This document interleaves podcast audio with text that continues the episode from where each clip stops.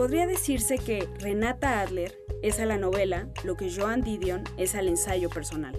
Una mirada implacable y una voz inconfundible. Este año, Lancha Rápida, su obra más conocida, fue publicada por primera vez en español. Aprovechando la ocasión, Pablo Duarte la entrevistó. Yo sí me reconocí en Lancha Rápida.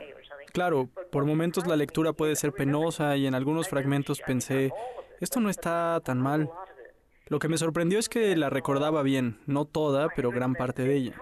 Era como si lo hubiera escrito hace un par de días. Para mi sorpresa, creo que se debe a algunos de los enunciados, a las frases y quizá a las cadencias. No había pensado en eso antes, pero la novela no ha envejecido. Pude haber tenido 40 años entonces y tener 70 ahora. La edad no parece ser un factor. Tampoco la diferencia en experiencia de vida o la diferencia de época, con el importante cambio tecnológico en nuestras vidas.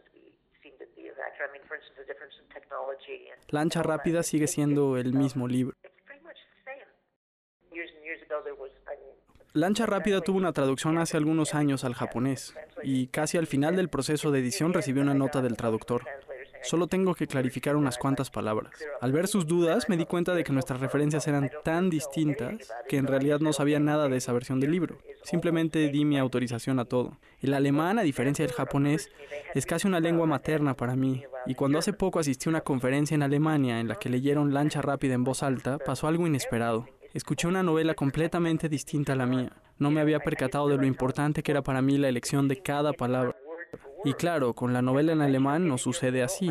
En mi novela la continuidad que hay en la prosa viene de la interacción de una frase con la otra, de un párrafo con otro. Me puse a pensar cómo sucedería esto para los hablantes nativos de alemán y al final ese interrogante me llevó a preguntarme por las traducciones que he leído.